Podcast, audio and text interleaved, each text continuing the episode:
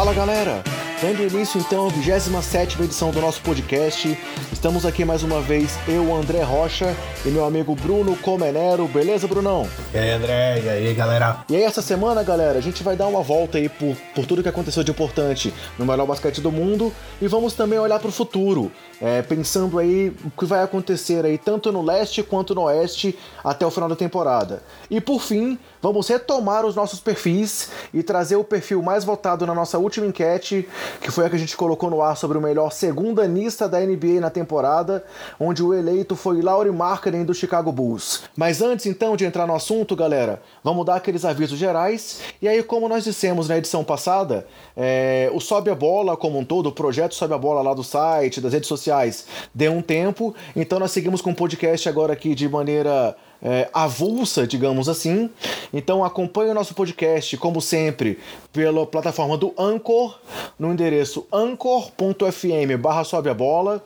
É, de lá ele migra para todos os principais agregadores de podcast e vocês podem escolher qual agregador vocês querem utilizar. E se ainda assim o agregador que vocês escolherem não tiver o nosso podcast lá primariamente, é só entrar no Anchor, pegar o RSS e jogar no seu agregador preferido. Além disso, nós estamos usando as nossas novas redes sociais tanto no Facebook quanto no Twitter, com o nome é, arroba sobe a bola pode. Repetindo, sobe a bola pode. Então siga a gente no Twitter, siga a gente no Facebook, que nós estamos lá interagindo com vocês e sempre tentando trazer a melhor informação aí, seja pelas redes, seja aqui no podcast. Mais algum aviso geral, Bruno? Aviso geral não, mas eu tenho um destaque inicial, se eu puder dar antes de começar tudo aqui, para não perder tempo. Posso? Manda bala. Eu quero dar parabéns aqui para os quatro grandes do leste.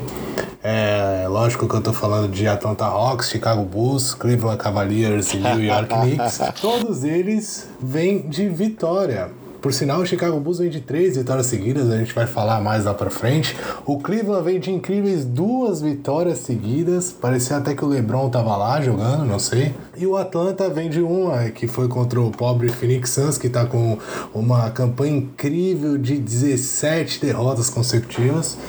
É, eu só quis aproveitar para dar esse, esse anúncio aqui no começo do nosso podcast, lembrando todo mundo que a gente está gravando aqui na noite de segunda-feira, porque muito provavelmente quando vocês ouvirem, muito provavelmente não, com certeza quando vocês ouvirem isso já não vai existir, até porque o Cleveland já tá perdendo para Portland, ah, vai ter jogo já do Chicago que também tá perdendo para Milwaukee, então eu queria aproveitar esse espaço aqui para dar parabéns para os quatro times que finalmente conseguiram ganhar umas aí seguida, né, André? Tá certo, tendo que comemorar.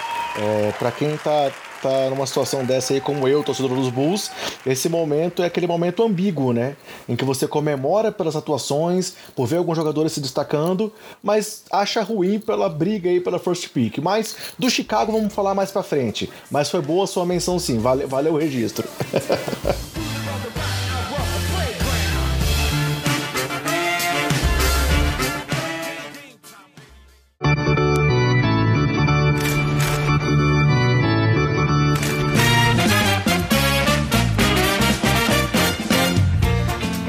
então dando início aqui aos assuntos gerais do podcast, é, seguindo aquele nosso é, formato de blocos, o primeiro bloco é aquele bloco das performances e jogos da semana. E aí, para essa primeira parte, nós trouxemos dois jogos que aconteceram na noite de retorno da NBA.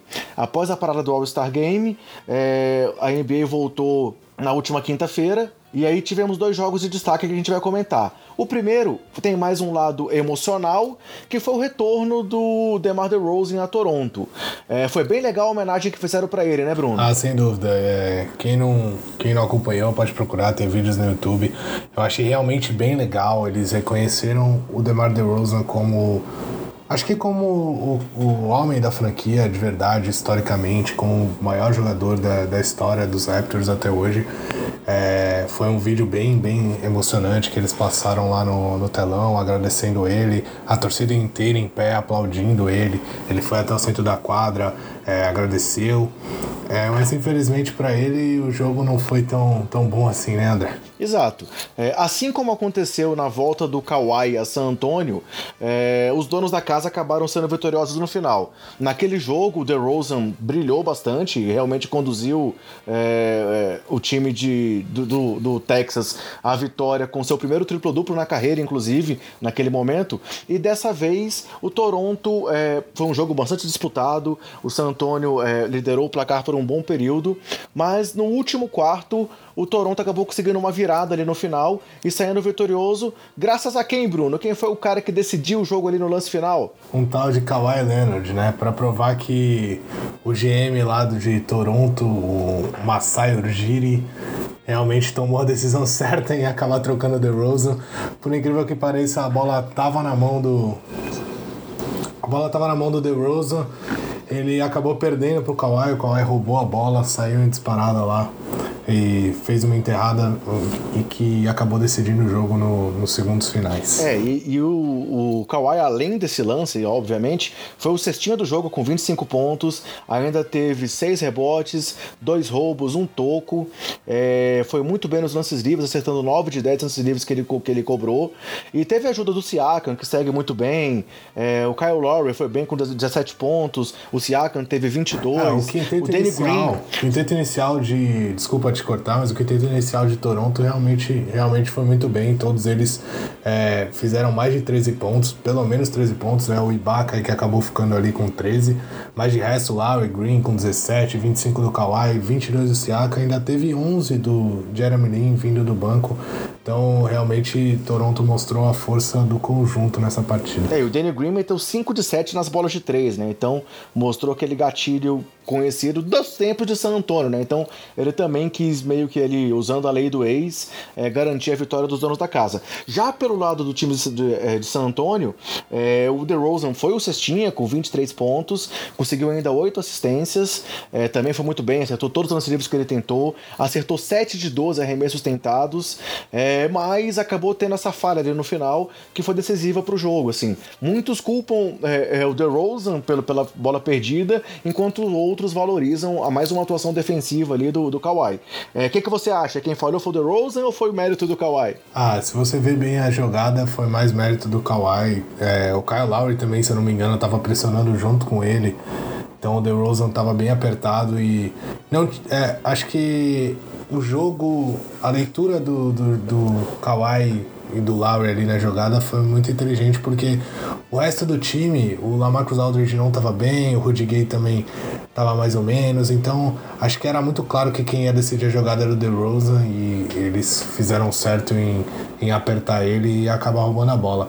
Não dá para culpar um, um, cara como o DeRozan, acho que erros como esse acontecem, é lógico que ele acabou perdendo a bola e foi decisivo pro jogo, mas ele também é o mesmo cara que já fez muitas cestas ali em final de jogo, decidiu muito jogo, inclusive para San Antonio nessa própria temporada. Então, é, acho que acontece mais mérito do Kawhi e da equipe do Toronto de conseguir ler bem a jogada e sair com a vitória em casa. E por mais que tenha, tenha sido marcante esse resultado, eu acho que o que ficou mesmo do jogo foi a homenagem, foi o reconhecimento ao maior nome da história do time do Canadá, né? Passando então para o segundo jogo, galera, é, a gente vai comentar agora uma partida que para muitos foi considerada uma das melhores partidas da temporada até agora, que foi o jogo entre Utah Jazz e Oklahoma City Thunder, onde o Thunder venceu por 148 a 147 depois de duas prorrogações. É, foi claro, como próprio essa própria informação já, já, já pressupõe,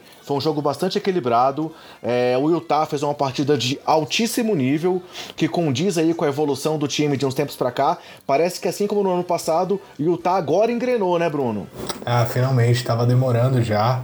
Eu acho que agora eles estão sacramentando que vão pegar uma vaga lá no, nos playoffs e ruim pro pessoal que tá na briga ali, Lakers, Clippers, é, Sacramento, acho que o Utah já tá mostrando que ele realmente tá um passo à frente desses times, demorou para engrenar, mas, mas tá começando a mostrar sua força. É, e nesse jogo é, teve uma grande atuação do Donovan Mitchell, uma atuação é, é, digna dos melhores jogos dele até aqui na carreira, onde ele teve 38 pontos, 5 assistências, acertou 4 bolas de 3, mas não foi o único destaque do time de Utah.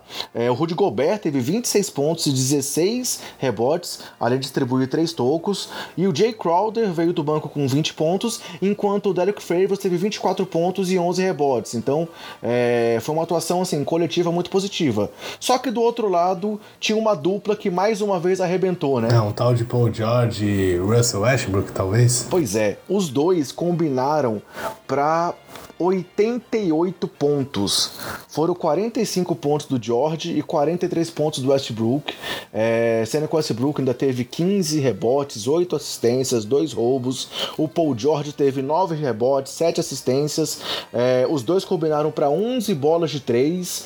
Então, assim, é, não que tenha sido só eles. O Grant teve 18 pontos. O Steven Adams teve um duplo-duplo com 16 pontos e 10 rebotes. Mas não dá para negar que o o George está realmente em nível MVP e que o Westbrook segue aí destroçando os adversários com a sua média de triplos duplos, né? Ah, com certeza.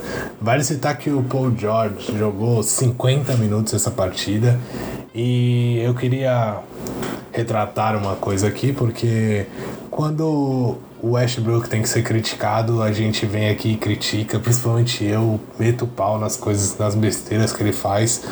E mas quando ele tem que ser elogiado, Sério? Não, não, tinha, não tinha percebido ainda isso. quando ele tem que ser elogiado, eu, eu tenho que vir aqui e, e bater palma para ele. Eu realmente acho ele um ótimo jogador. É, algumas decisões que, que, ele, que ele acaba tomando não são as melhores e isso realmente é irritante, mas é, ele nessa partida voltou a ter um bom aproveitamento, foram 15 de 29, ou seja, mais de 50% de aproveitamento. Nas bolas de 3, quase 50%, onde ele acertou 6 das 13 que ele tentou. E ele arremessou 29 bolas e acabou o jogo com 43 pontos. Se você pegar o destaque do Utah, que foi o Donovan Mitchell, ele teve 38 pontos, como você falou antes, mas ele arremessou 35 bolas e só acertou 14. Então isso mostra que o que muita gente estava criticando no Westbrook, que ele estava arremessando muito e umas bolas nada a ver, estava amassando o ar lá, dando tijolada na tabela, é, não aconteceu nesse jogo e acho que isso foi fundamental para que o Oklahoma conseguisse sair com a vitória. É, vale citar mais uma vez é, a força do grupo do Utah, né? Foram seis jogadores com mais de 14 pontos. É, incluindo cinco titulares e o Jay Crowder, que veio do banco, contribuiu com 20 pontos, algo que, que é ótimo você ter um, um bancário que, que faça uma diferença dessa vindo do banco, além do que o, o Jay Crowder é um cara que gosta de marcar, né? Ajuda muito na marcação, a gente sabe muito bem disso. Então, é, além de, de pontuar, é um cara que ajuda do outro lado da quadra. E do outro lado, os dois, os dois principais jogadores pontuaram muito. O Paul George pontuou muito, vem naquela briga incessante pelo MVP, eu acho que ele começa a dar uns passos a mais aí, viu? Eu acho que. Bom, não sei, mas já começa a cogitar ele como MVP sim, porque é, Oklahoma tá jogando muito melhor por causa dele. E ele vem fazendo partidas realmente espetaculares. É, só para citar, os outros jogadores também contribuíram bastante. O Grant, o Adams, o próprio Fer Ferguson. E do banco o Dennis Schroeder, que estava muito mal nessa partida, muito mal mesmo. Arremessou 16 bolas e só conseguiu 9 pontos. Foi o destaque negativo de, do, do bom jogo que fez a equipe de Oklahoma. E vale ressaltar com relação ao Paul George a bola do jogo, né? Que foi uma jogada em que ele partiu no meio da defesa, deixou para trás o Mitchell, deixou para trás o Rubio e fez um floaterzinho na frente do Gobert que não é para qualquer um, né? Ah, sim, foi realmente um. chamou a responsabilidade. Eu acho legal isso porque estavam cobrando muito. É, agora, no, no meio da temporada aí que o Paul George nunca tinha feito um game winner, né? Ele acabou matando aquela bola lá, eu não me lembro bem contra quem, fez primeiro game winner da carreira dele, depois de tentar várias vezes é, em Indiana e algumas em Oklahoma. E legal ele ter mais uma bola dessa decisiva na mão dele e, e pegando cada vez mais confiança.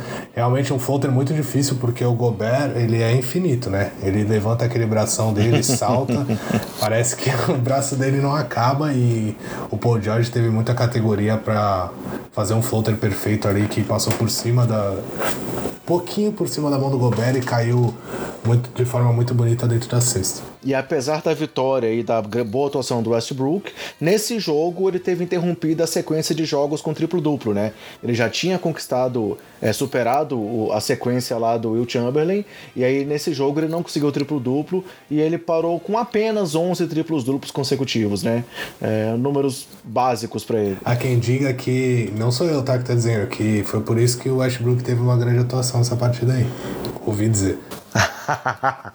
Tinha que ter a sua provocação, ah, parou, tava faltando. Parou de se preocupar com o que pouco importa e foi se preocupar com o time e aí a gente vê a melhora, né? Tá claro. Então, galera, assim, esses foram os dois jogos que a gente trouxe para comentar. Tivemos outros, outras atuações aí de destaque, tivemos D'Angelo Russell jogando muito bem, tivemos jogos importantes, tivemos Lakers vencendo, Lakers perdendo, mas o Lakers vamos deixar para comentar sobre ele mais na semana que vem. Então, assim a gente fecha esse primeiro quadro e vamos passar direto pro nosso bolão. Vamos lá, o bolão do Sobe a Bola vem aí.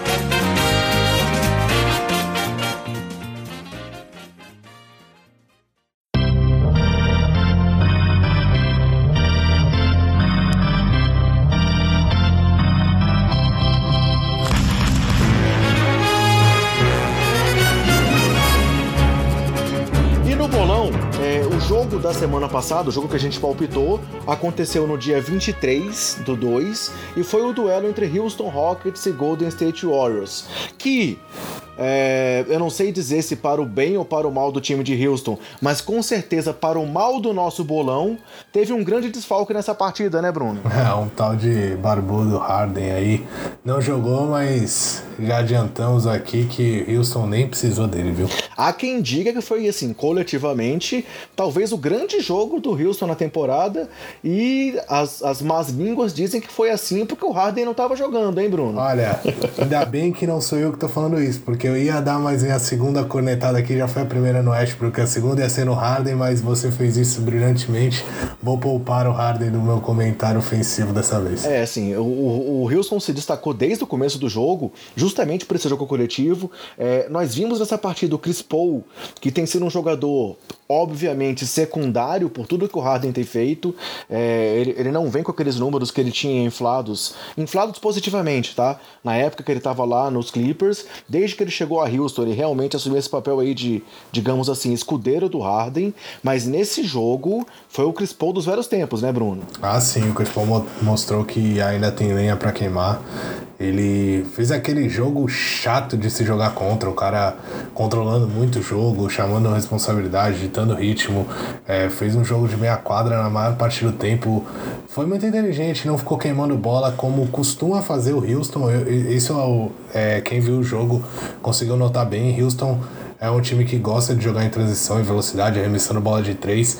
E se você olhar bem o jogo de Houston, muitas das vezes que, que, que eles estavam com vantagem, que foi praticamente o jogo inteiro, é, eles tentaram controlar isso. O Chris Paul tentou gastar o máximo o relógio e tiveram diversas bolas que eles mataram assim com um estouro nos últimos segundos que eles tinham de posse de bola, o que para quem está em vantagem, fazer bolas como essa garante, garante uma tranquilidade incrível, porque isso vai minando outro time. Outro time se mata para defender 24 segundos de posse de bola e ainda toma a cesta, e aí você perdeu 24 segundos, ainda tomou a cesta. É, para você ir buscar o jogo ficar muito mais difícil. Então, é, tem que ser destacado sim que o Chris Paul fez nessa partida. Ele tomou conta do jogo e impôs o ritmo que ele quis na partida. Foi muito parecido com o que o Rondo fez contra os Warriors é, no Natal. O Rondo e o Chris Paul que são. Bem aí, lembrado, ótima comparação. O Rondo e o Chris Paul que são dois jogadores que a gente sabe que se adoram, né? Gostam muito um do outro, tem um carinho mútuo. é, os dois contra os Warriors, é, depois que o time conseguiu ficar na frente, souberam controlar o jogo, jogar com vantagem e por isso os dois saíram.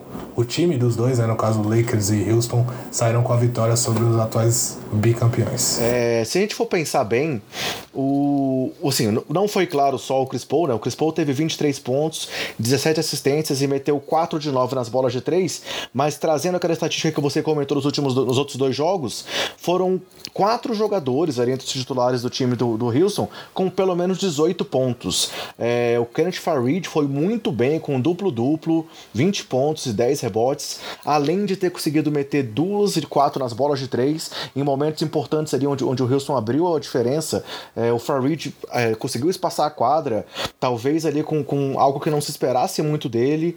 É, o PJ Tucker jogou pra caramba, marcou demais, é, me surpreendeu assim, claro, ele é conhecido como um bom marcador, mas me surpreendeu a intensidade dele no jogo. Ele acabou com 18 pontos, 10 rebotes, 4 de 9 nas bolas de 3, 4 roubos de bola e 2 tocos. E o Eric Gordon teve 25 pontos, é, chutou muito, teve 8 de 20 nos arremessos, 4 de 12 nas bolas de 3, mas foi o cestinha do time, né? Não dá para negar que esses, esses três jogadores também se destacaram muito, né, Bruno? Assim, eu acho assim, quem, quem vê o jogo mais friamente vai pensar que é lógico vai dar o destaque pro Chris Paul, porque ele passou muito tempo sem com a bola na mão, ditou o ritmo como eu falei, mas quem assistiu o jogo mesmo conseguiu prestar atenção no que estavam fazendo alguns outros jogadores de Houston, e aí eu cito dois deles aqui, porque para mim esses dois sim foram imprescindíveis para a vitória. O Chris Paul é aquele gênio, é aquele cara mais cerebral no time, mas se não fosse Eric Gordon e PJ Tucker, na minha opinião, é, os, os Rockets não sairiam com a vitória. O que o Eric Gordon fez, principalmente no começo do jogo, quando o time de Houston conseguiu abrir uma grande vantagem ali nos dois primeiros quartos, foi incrível. Ele estava matando bola, estava jogando com intensidade, estava indo para cima, buscando falta, infiltração. É, então. Eu acho que isso acabou sendo fundamental porque deu uma gordura para Houston jogar na frente e para o Chris Paul controlar o jogo. E o PJ Tucker, que nem você falou já, é, cara, eu como torcedor dos Warriors vendo o jogo, ele me irritou demais, cara, demais. Eu realmente perdi a linha com ele. Eu não aguentava mais ver o que ele forçou de erro dos Warriors. Por causa da marcação, ele realmente jogou esse jogo como se fosse é, o sétimo jogo da final da NBA, sabe? O jogo da vida dele.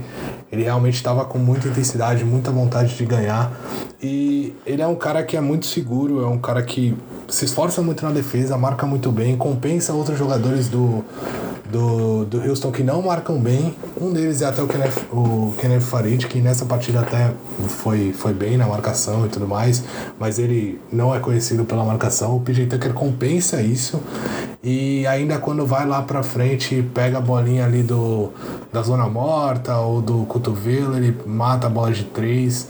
Então é um cara muito, muito confiável para Houston. E para mim, na minha opinião, foi o jogador fundamental para essa vitória.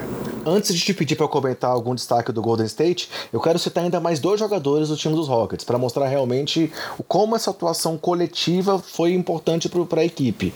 Que foi o Capela, né, o, o, o, pivôzão que retornou aí de lesão agora após o All-Star e que teve apenas 8 pontos, mas teve 15 rebotes com um plus-minus de mais 13, foi o melhor plus-minus do time. E o Nenê, que jogou só 16 minutos, mas teve 8 pontos. Assim, recebeu ótimos passes. O Chris Paul ali conseguiu fazer pick and roll com ele. É, e, e, ele também mostrou que ainda tem espaço na rotação. Mesmo com a, com, com a chegada do Farid, ele foi utilizado ali com seus minutos limitados e conseguiu ali aproveitar o tempo que o Capela estava no banco. Então queria citar esses dois, esses dois destaques ainda pelo time de Houston e queria que você falasse aí os pontos positivos do time de Golden State. Ah, primeiro, os pontos negativos eu acho que, que ficaram bem claros. O, os Warriors não souberam eles até conseguiram buscar vantagem ali um certo, um certo momento. Depois daquela volta do intervalo, que a gente sabe que os Warriors são bem fortes, eles realmente foram buscar o resultado, mas, mas Houston soube jogar com inteligência e voltou a fazer o que estava fazendo. Marcação muito forte, forçar erro dos Warriors. Para você ter uma ideia, o, o DeMarcus Cousins é, cometeu seis turnovers, então Pra, dá pra ver nitidamente o quanto ele sofreu ali dentro do garrafão, hora com Capela, hora com Nenê, hora com Farid, hora com o próprio PJ Tucker.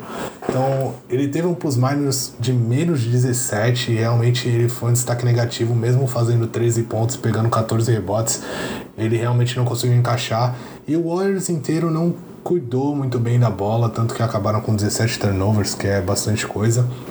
Mas os destaques positivos foram de novo o Curry e o Kevin Durant, na minha opinião. O Durant acabou com 29 pontos, 57% nos arremessos de quadra, e o Curry acabou com 25 com 50%, matou 5 bolas de 3.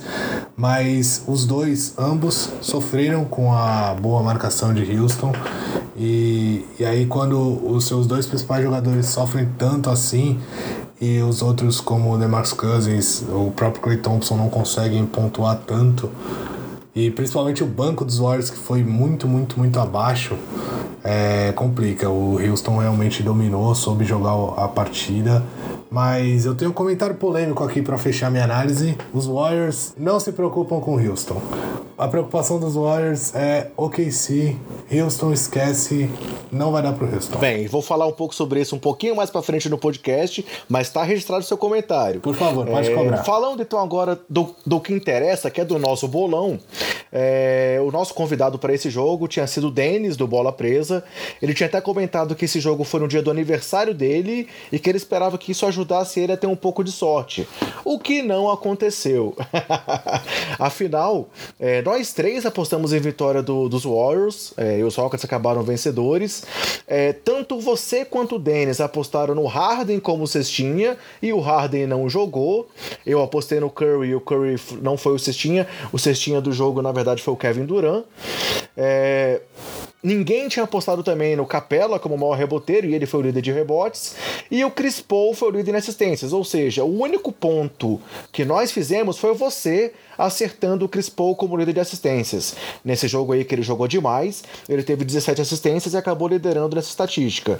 Então, só para passar aqui quem foram os destaques, é, foi vitória do, do Houston Rockets. O cestinha do jogo foi o Kevin Durant com 29 pontos. O maior reboteiro foi o Capela com 15 rebotes. E o maior assistente foi o Chris Paul com 17 assistências. Então, é, se nós formos atualizar aqui a pontuação geral do bolão, os convidados permanecem com 38 pontos, é, eu permaneço com 36 e você fez mais um pontinho e empatou comigo em 36 na segunda posição.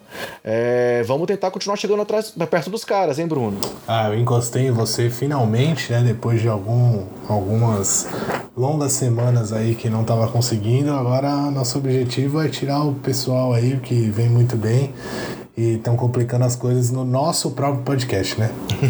e ainda sobre a questão que eu comentei do aniversário do Denis, é, só uma curiosidade aí pra galera que, que não, não acompanhou durante esse final de semana. Dia 23, então, foi aniversário do Denis, do Bola Presa, e também aniversário do Guilherme Tadeu, do Café Belgrado. Então, é um dia importante aí pra Podosfera Basqueteira Nacional, né? 23 de fevereiro pode ser anotado no calendário, porque tem dois mitos que fazem aniversário, hein, Bruno? Sem dúvida, dois gênios do, dos podcasts nacionais aí sobre NBA. E aí, nosso companheiro Marconi Marques, como bom baiano que é, tem mais um diazinho aí de descanso e faz aniversário no dia 24. Então, esse fim de semana teve comemoração aí para todos os lados. Conectando até o Marconi, meu Deus. E aí, galera, passando então pro jogo dessa semana no bolão, o jogo que nós escolhemos envolve duas equipes que têm se destacado, é, principalmente o Milwaukee Bucks, que é o líder da NBA nesse momento, a melhor campanha da NBA, que vai enfrentar, vai visitar o Utah Jazz no dia 1 de março, é, num duelo aí com o Utah, que como nós comentamos quando falamos lá do nosso primeiro quadro, está em ascensão. E aí, para esse duelo, nós convidamos mais um grande nome aí do basquete nacional, do, dos comentários do basquete nacional, é, um cara que eu também tive a honra de conhecer lá no Belga Pralusa, no evento lá do Café Belgrado que eu fui lá em São Paulo, que é o Giancarlo Gianpietro. É, para quem não conhece o Giancarlo, ele é o responsável, foi durante muito tempo, pelo blog 21. O blog que estava lá no, no UOL, é, é, um blog que acontecia paralelamente ao Bala na Sexta, ao próprio Bola Presa, já de muito tempo.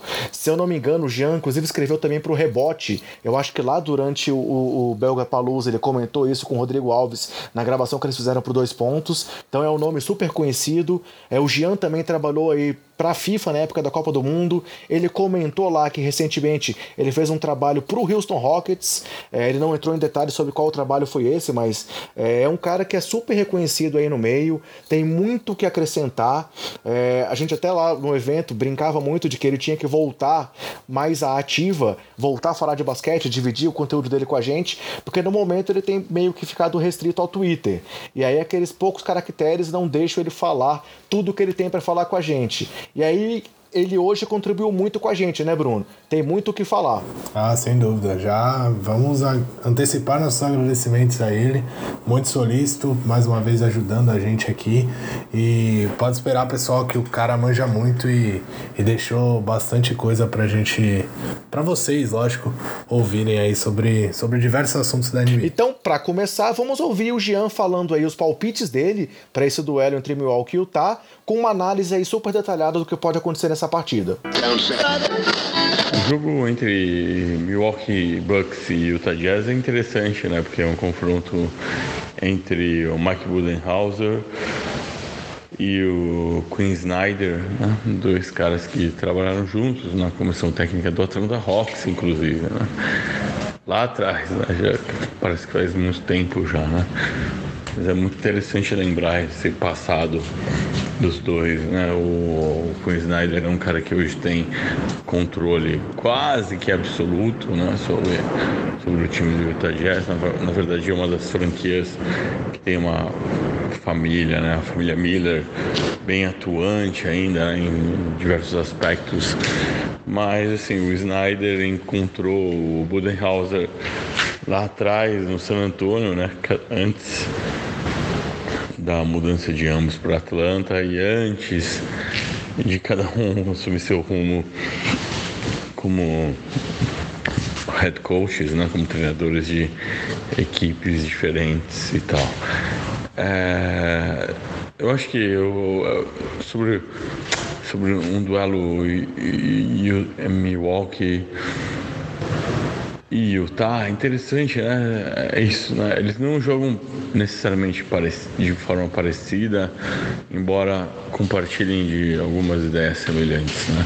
E nesse caso, eu acho que é mais fácil apelar ao time que tem melhor campanha, que é o Milwaukee, né? Acho que é um time que tem mostrado que pode ser vencedor dentro e fora de casa campanha da equipe como visitante é impressionante, é um, um, desses dados que a gente tem que guardar na mente, né? Para entender o time como um dos candidatos ao título da NBA. Bom, vamos lá. Se a gente pode acreditar na vitória do Milwaukee, é com base numa das muitas né, atuações preponderantes, dominantes do Yannis Antetokounmpo, né? Então acho que a gente pode nesse cenário de vitória do Milwaukee contra o Utah Jazz, num duelo que eu acho que, de novo, acho que muito legal, muito bacana taticamente, né? Contraposição de peças e tal. Gente pode acreditar no Yannis Antetokounmpo como cestiano. O, o Utah Jazz é um time que defende bem coletivamente. Tem no Joe Ingles e Jay Crowder dois defensores versáteis e tal que conseguem eventualmente incomodar uma galera, digamos assim, de perímetro, mas acho que contra, o Yannis, a força, o tamanho, né, a habilidade do Yannis é, se sobreporiam a, a, a, um desses, qualquer um desses dois defensores. Né? Acho que o Snyder mantendo a rotação dele segura, tenta, é, seria meio perigoso, né? Não dá para botar nenhum pivô em cima do Yannis. E eu acho que caberia Crowder e Ingles tentar incomodar o grego nigeriano e eu não vejo como eles poderiam fazer isso. Né? E aí, reboteiro, também vou, vou, vou no jogo seguro. Acho que o Rudy Gobert, né? O Rudy Gobert é um favorito a coletar um maior número de rebotes possíveis na grande maioria dos jogos que ele tiver presente, graças a uma envergadura que ultrapassa os 2,30 metros, né? e fora o talento, o tino dele para a bola. O Milwaukee Bucks realmente não tem um pivô que possa incomodá-lo nesse sentido. É, eu acho que é um jogo talvez ele possa de repente nem ficar tanto tempo em quadra, dependendo do, do andamento da partida, talvez o Milwaukee rebaixe bastante sua rotação, pedindo alguma alteração do Snyder e mesmo a presença do Brook Lopes já é um complicador para o Gobert, né? De afastá-lo da cesta. Mas em princípio eu acho que o Utah já chega preparado para esse tipo de, de jogo, né? De um time bem espaçado, o Yannis atacando o aro e o Gobert tentando fazer o melhor que ele pode para ficar lá perto na sexta para contestá-lo. É, na verdade, não o Gobert, mas o Snyder tentando, enfim, desenhar a melhor cobertura, um melhor sistema de troca que deixe o francês ali próximo do aro para tentar barrar o grego nigeriano, que não é nada fácil. Né? E assistências, é, essa já é mais um pouco difícil, né? Porque meu instinto também pede o óbvio, que é o Rick Rubio, que é um dos melhores armadores da NBA em termos de visão de jogo, né? De enxergar o que está acontecendo ao redor dele e deixar companheiros em uma situação confortável para pontuação, confortável no mínimo, né? ou mais propícia possível. Ele desse tipo de armador, embora estatisticamente é engraçado, né? É uma boa, uma boa discussão, né? Quem é o melhor armador? E por muito tempo a gente tendência era julgar pela assistência, né? John Stockton, Magic Johnson, Jason Kidd, Steve Nash. Não que eles talvez não, for, não que eles não fossem os melhores armadores de seu tempo em determinadas temporadas, mas às vezes era muito básico olhar para estatística da assistência por jogo e julgar quem era o melhor armador da NBA, né? O Rick Rubio não é um cara de 10 assistências por jogo, mas ainda assim é um baita armador tem tudo muito a ver com o sistema do jogo do Utah, né? Bem distribuído, bem qualitário, a bola roda de um lado para o outro. E o Rubio agora tá virando esse cara que também pode definir um jogo. Isso é, confortável dizer que tá virando porque é um processo ainda em andamento, né? De uma temporada para a temporada passada para agora. Então ele não é mais aquele cara que só olha primeiro por passe, agora ele uma ameaça dupla, no mínimo, podemos dizer, né? Que ele finge que vai para o passe, vai para a cesta, finge que vai para a cesta, vai para o passe e tudo mais. Demorou um pouco, mas ele encontrou esse balanceamento, né? Mas ainda assim, eu acho que nesse confronto especificamente, eu acho que quem vai liderar lideraria em assistência seria o Yannis Antetokounmpo também porque acho que para jogar com uma defesa tão forte, tão bem armada em geral como a do Utah, tudo vai passar pelo Yannis, pelo Greek Freak, né? Então acho que acho que é capaz de ele descolar umas 6, 7 assistências e, e liderar a partida. Agora, claro, do outro lado vai depender muito de como o ataque do Utah Jazz vai reagir, né? É, será que as bolas de três do Utah Jazz vão cair, né? Com grande frequência? um fundamento que o Milwaukee Bucks consegue contestar com maestria até agora. Né? O Milwaukee é esse time que permite arremessos de três, mas contesta, né? os contesta. E então a gente precisa ver, vai cair o chute do Donovan Mitchell, vai cair o chute do próprio Rubio, do, do Rubio, vai Cara, o chute do Jake Crowder, daquele importantíssimo para qualquer plano do Utah Jazz na temporada. Do John Ingles geralmente cai, né? Russell New, Raulzinho, por que não, né? Por aí vamos, né? Questão, se essa, se essa bola de três cair, tá, aí o, a chance do Rubio aumenta com o líder de assistências, né? Ou do Donovan Mitchell, talvez, com um criador secundário. Mas eu acho que, sendo lógico, né, sendo coerente, se eu acredito na vitória do Milwaukee é porque o Yannis tomou conta da partida e ele vai pontuar e talvez, talvez seja ou vá ser o líder em assistências do jogo. Então, galera, como vocês viram, o Jean abordou aí diversos aspectos do jogo, diversas possibilidades do que pode acontecer, desde a questão envolvendo os técnicos que trabalharam juntos, o Budenhauser e o Queen Snyder, é, até as alternativas da armação ali do Utah Jazz, é, o poderio do Rick Rubio, como é que o time pode se destacar ou não, aproveitando do que o Rubio tem a oferecer. Mas em resumo, ele palpitou por uma, por uma vitória dos Bucks, é, no Giannis Antetokounmpo como líder de pontos e de assistências, por mais que ele tenha elogiado muito o Rubio, ele considera que o Giannis vai ser líder de assistências, já que os Bucks vão vencer na opinião dele, e voltou no Rudy Gobert como líder de rebotes, é, apostando aí no gigante francês. E aí eu não vou entrar muito na análise, já que ele já fez isso pra gente, vou direto aos meus palpites, naquele revezamento que eu tenho aí com o Bruno. Dessa vez eu sou o primeiro a palpitar. Então, galera, eu vou concordar com o Giancarlo é, na vitória dos Bucks. Eu acho que por mais que o jogo seja em Utah, realmente o time de Milwaukee tem se destacado também fora de casa. Não é à toa que ele é o líder é, da NBA, o melhor campanha da NBA. E por que que ele tem isso? Porque ele tem Giannis Antetokounmpo, então eu voto no Giannis é, como líder de pontos. E eu vou aproveitar para não arriscar muito. Voto também no Giannis como líder de rebotes. Ele tem 12.7 rebotes por partida, tá perto ali do Gobert, que se eu não me engano tem 12.9. Então, Giannis em pontos, rebotes e assistências. Vai você aí agora, Bruno. É, eu vou ser conservador nessa também. Não vou mudar muita coisa não, mas vou dar só um piraquinho diferente para ver se consigo uma vantagem. O Bledsoe vai jogar, né? Porque eu já tô cansado de colocar cara que não joga aqui. Foi o James Harden na última. O Bledsoe tem algum Acho problema? que sim. Ah, então tudo bem. Não, então, que eu saiba não. Então eu vou mudar só um palpite aqui, vou colocar Bucks. É, Bucks como vitori time vitorioso, Giannis em pontos e rebotes, igual você. Porque o Giannis é o Giannis, né? Então a gente tá falando muito do Paul George, falou muito do Paul George hoje. Na semana que vem a gente vai falar mais do Giannis, porque ele vai acabar com esse jogo aí. Mas assistências a gente sabe que não é muito forte dele, então eu vou deixar pro Eric Bledsoe, o companheiro dele aí de, de tiro. Beleza, beleza. Então, galera, assim a gente fecha o nosso bolão dessa semana. Vamos passar aí pro próximo quadro, que é o nosso giro pela NBA.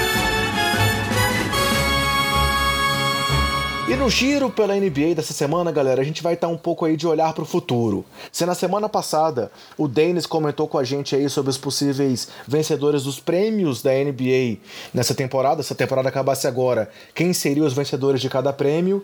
É, a gente também deu os pitacos junto com o Dennis. Agora a gente aproveitou a presença do Giancarlo para perguntar para ele sobre os principais candidatos ao título do leste e do oeste e quem seria o candidato ao título da NBA. Então, é, vamos ver algumas participações dele e vamos é, isso em três perguntas. Então, a primeira pergunta que eu fiz para ele foi se o Milwaukee Bucks, que está em primeiro lugar do leste, é, também vai ter esse destaque nos playoffs, já que, por exemplo, o Giannis nunca passou da primeira rodada até agora. Vamos ouvir a opinião aí do Gian sobre o, o, se o, os Bucks são favoritos ou não no leste, por tudo que eles mostraram até aqui na temporada. Eu acho curioso, mas, mas modo de ver até demorou um pouco para o Milwaukee Bucks ser compreendido como favorito ao, ao ao título da Conferência Leste. Eu não gosto muito dessa expressão, aliás, né? Título da Conferência Leste. Eu sei que para ninguém é valioso, mas título para a gente aqui no Brasil, acho que em geral só tem um, né? Que é um no final. Mas enfim, ao, acho que o meu Bucks sim, é o favorito a sair do playoff da Conferência Leste para desafiar quem? Quem? O Golden State Warriors, né? Muito provavelmente 99,9% de chance de vir do outro lado né? da Conferência Oeste. Eu acho que o Golden, o que o desculpa, o que o Milwaukee Bucks está bem posicionado para isso, né? É, os números da temporada regular nesse que, que o time vem apresentando é o tipo de número que não dá para ser sonegado, não dá para ser ignorado. É o tipo de número que, que já ultrapassa qualquer ceticismo sobre ah, esse é um time de balão de ensaio e tudo mais. Né? Acho que a consistência que eles vêm mostrando até aqui os credencia realmente a, a, o candidato a título no leste. Não que, que ser fácil, acho que playoff do leste promete os melhores momentos em tantos anos, né? De disputa no mata-mata, nessa temporada especificamente. Acho que temos aí claramente quatro títulos, quatro equipes muito bem posicionadas, né, para tentar sair da conferência e desafiar o Golden State. Mas eu acho que o poder atlético, físico, né, é, técnico do Yannis Antetokounmpo, cercado por um treinador que sabe exatamente o que está fazendo, e um elenco de apoio aí, é, com vários jogadores é, com boa cabeça, experiência, e versátil, e versáteis também. Acho que o Milwaukee está muito bem posicionado para tentar. Não, se, se o time cair no meio do caminho, eu não considero um absurdo, não consideraria um absurdo, é um fiasco, nem nada disso. Mas acho que uma coisa, uma, acho que a gente pode falar que sim, o Milwaukee é o favorito e se não chegar a disputa do título como campeão da Conferência Leste, ao mesmo tempo eu não, não acharia que fosse um fiasco de pedir cabeças em Milwaukee, etc. Né? Porque a concorrência é forte, sim, e tudo vai depender de saúde de Kawhi Leonard, Kyrie Irving, Joel Embiid, né? jogadores espetaculares que podem decidir partidas por conta própria e não há uma certeza que eles estejam em forma, mas mesmo que eles estejam todos os três, né, 100%, e a concorrência do Milwaukee, todos os times na Toronto, Filadélfia, Boston, que estejam inteiros, eu ainda acho que o conjunto do Milwaukee é interessante demais, assim, não, não necessariamente em nomes, né, não necessariamente no tal do Star Power, né, do tipo do estrelato disponível pro Mike Budenhauser, mas acho que é um time que entende muito bem, sabe muito bem o que, que tem que ser feito em quadra, jogadores com papéis muito bem definidos e o melhor jogador da Conferência Leste, que é o Yannis Antetokounmpo, conduzindo essa galera. Então, galera, é, como vocês viram ele falando, ele considera que os Bucks são sim favoritos. É, eu confesso que eu tenho um pouco de receio. É, eu acho que o time tá indo muito bem, que o Antetokounmpo tá numa temporada absurda, nível MVP, mas eu acho que nos playoffs, é, como tem aquela famosa frase de que é onde se separam os homens dos meninos, é, eu acho que talvez a inexperiência em playoffs desse time é, possa pegar um pouco. Então, ah, assim como lá atrás eu palpitei no começo da temporada achando que o Toronto Raptors ia ser o campeão do leste, mesmo quando lá atrás o, Boston era, era apontado como favorito por muita gente, é, eu acho que os Bucks, claro, não, não que eles não vão fazer um bom playoff, longe disso, mas eu não sei não se na hora do vamos ver o, a casca grossa lá do time do Canadá, é, por tudo que já passou, por tudo que já perdeu aí diante do Cleveland e pela adição do Kawhi, se o time canadense não, não é o favorito do leste. O que, que você acha, Bruno? Eu vou fazer um comentário rápido porque eu já vi aqui na pauta que tem uma outra pergunta para falar sobre os times do leste, então eu só vou adiantar dizendo que a final do leste nessa temporada na NBA vai ser Bucks e Raptors. Mais um comentário aí cravando. É, respeito a opinião de vocês e acho que realmente não, é, não dá para correr muito disso. E a segunda pergunta, então, que a gente fez pro Jean foi perguntando para ele, depois do Rockets ter vencido a terceira vez seguida, terceira vez seguida não, né? Mas ter vencido pela terceira vez os Warriors nessa temporada, se eles ainda são é, o grande time aí é, para tentar desbancar o Golden State no Oeste, apesar daquele começo bastante irregular. Vamos ouvir aí o que, que ele falou pra gente depois dessa pergunta. Para desafiar o Golden State, pelo menos se a gente for se limitar à Conferência Oeste, em que pese esse retrospecto positivo do Houston Rockets contra o, o time do Steve Kerr, né? Mesmo em Auckland, né? É muito, Auckland, né? muito interessante que isso ainda perdure, mas ainda, eu, eu acho que é a maior ameaça ao Golden State no playoff da Conferência Oeste seria o Oklahoma City Thunder. É, a combinação Russell Westbrook e Paul George da, da o time de OKC talento, né?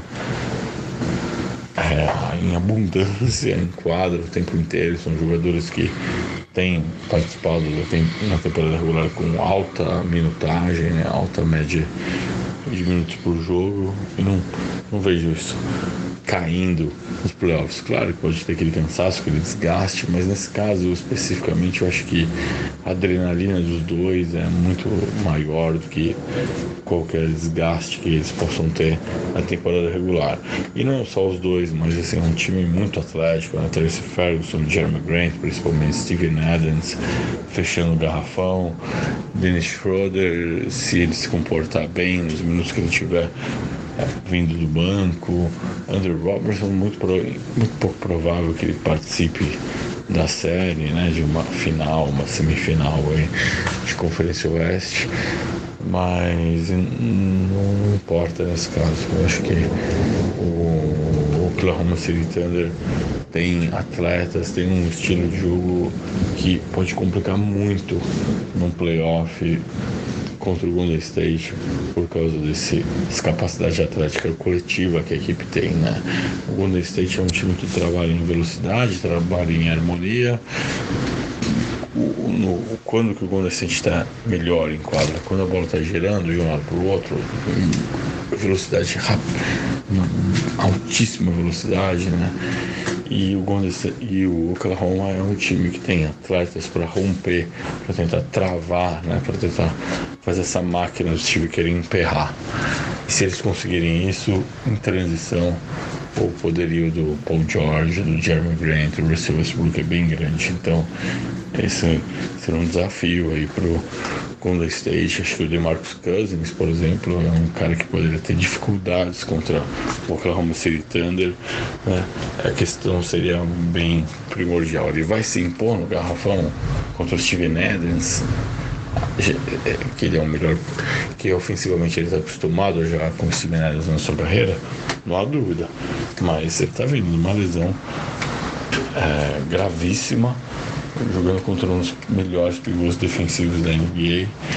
E é playoff, e é uma situação que o Boogie nunca enfrentou antes. E aí a gente vai pensar se o Steve Kerr insiste, dá um voto de confiança para o jogador que, é, que, é, que ajudou a elevar o Golden State a um dos melhores da temporada, de fato, né? não só aquela coisa da pré-lista né, da temporada, mas de fato quando o Boogie Cousins estreia para o Golden State, o Golden State decola, faz seu rendimento, chega aquele patamar que todo mundo imaginava. Né? Agora chega o mata-mata, é outro tipo de campeonato. E eu acho que o, o Steven Adams é um cara que pode causar muitos problemas para o Cousins. E aí, não que o Golden State precise do Cousins para ser campeão, é para passar pela Conferência Oeste, para passar pelo campeão da Conferência Leste.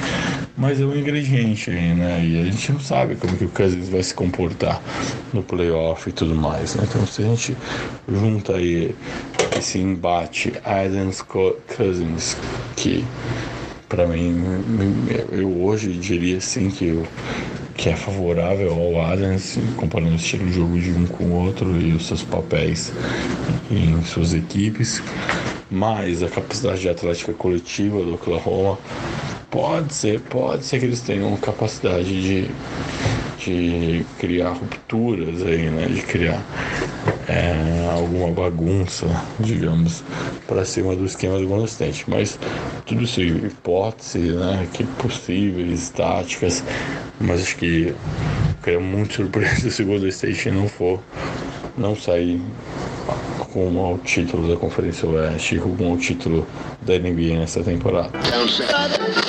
Bem, como vocês viram, é, e quem acompanha o podcast há mais tempo, o Jean concorda com a gente. A gente já disse aqui lá atrás, respondendo uma pergunta em uma das edições passadas, que o Oklahoma é o time que a gente considera também é, mais bem preparado tanto em termos de talento quanto em termos físicos e até mesmo emocionais para vencer os Warriors, né, Bruno? Por mais que a gente não considere que isso seja uma grande possibilidade, se alguém tem esse, esse cacife hoje, é o time de Oklahoma. Concordamos com o Giancarlo, né? Sim, sem dúvida. Eu acho que a final do Oeste, já adiantando, como eu já adiantei, na verdade, vai ser entre Warriors e OKC. Eu acho, eu gosto muito do time de Denver, mas acho eles ainda um pouco despreparados. Mas vai ser legal se, se eles chegarem numa semifinal já de, de conferência, acho que vai ser bem legal. E aí provavelmente pegar, pegariam o Oklahoma. E aí as coisas ficariam mais complicadas. A não ser que eles consigam é, suar muito e passar os Warriors, que não tá tão difícil assim na temporada regular. E aí deixaria essa bucha para os Warriors na semifinal, pegando provavelmente Oklahoma, se os dois avançarem na primeira rodada, e aí já ficaria mais complicado para os Warriors. Mas eu acho que os Warriors passam sim, mesmo contra o Oklahoma, numa possível final, editando uma final que aconteceu há três temporadas atrás, né? Quando depois o Kevin Durant até se mudou para Oakland. É, então eu concordo, eu acho que eles são o time mais preparado, principalmente mentalmente. Acho que eles são os que têm mais foco para chegar nesse objetivo. E em foco, em questão de foco mentalmente, acho que Houston ainda vem na frente de Denver nesse ponto. O time mais preparado, mas eu acho que, como eu já falei antes, Houston não vai ter força para chegar, não. Então concordo é, completamente. Acho que o Oklahoma é o único que pode brigar hoje no, no Oeste. Mas dependendo do cruzamento, o Rockets pode dar trabalho para quem ele for pegando aí pela frente, né? Nesse momento, é, de novo, a gente está gravando na, na segunda-feira, eles estão na quinta posição, então assim, de cara já teria ali um duelo bem legal contra o Portland, com o Portland tendo mando de quadra.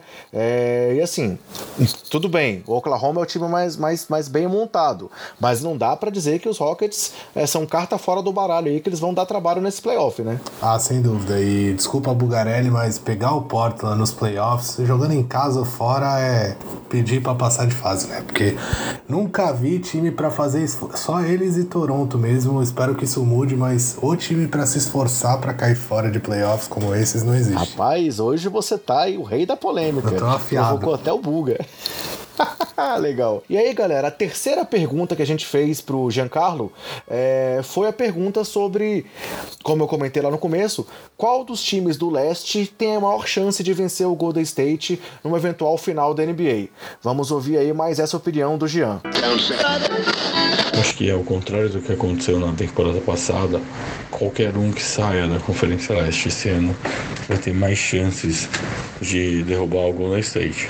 Mas, posto isso, de primeira eu não, não vejo acontecendo. Acho que o Golden State é favorito de novo ao título, grande candidato, mas acho que qualquer time que sair da Conferência Leste esse ano vai ser mais forte que o Cleveland Cavaliers da, dos playoffs de 2018. É, Milwaukee, Filadélfia, Boston e Toronto tem um, muitos fatores interessantes, cada um ao seu dispor, né? É, a gente podia esmiuçar cada um deles, mas acho que pode se resumir as estrelas de cada equipe aí e que pese uma regularidade de um Boston na temporada irregular, né? Muita gente talentosa e pouca bola para ser distribuída entre eles. Será que o Kawhi Leonard vai estar em forma na hora dos playoffs? O Toronto aparentemente está cuidando para que sim, para que ele chegue lá no auge, né? Será que o fato de que o Yannis Antetokounmpo não arremessa de três, não mata a bola de fora, pode ser um impedimento para o Milwaukee Bucks? Mas por outro lado, ele está cercado por chutadores, ainda mais com a chegada do Nikola Mirotic, né, da espaço para atacar, agredir, violentar, castigar o aro, que usamos, usamos o, o verbo preferido por acaso. Philadelphia com o melhor pivô da conferência, Joe Embiid, cara de personalidade, mas às vezes personalidade demais, pode ser que ele tente muito, que ele, que ele esbarre nas, em algumas limitações táticas, técnicas que ele ainda talvez ignore por ser tão talentoso naturalmente. Aqui fora a química, né? Se o Jimmy Butler vai se comportar, Tobias Harris vai virar um agente livre e tudo mais, mas um quarteto de, com um talento imenso, mais um dos melhores arremessadores da NBA é, desse século, com o J.J. Redick, né? não pode ser dispensado de jeito nenhum.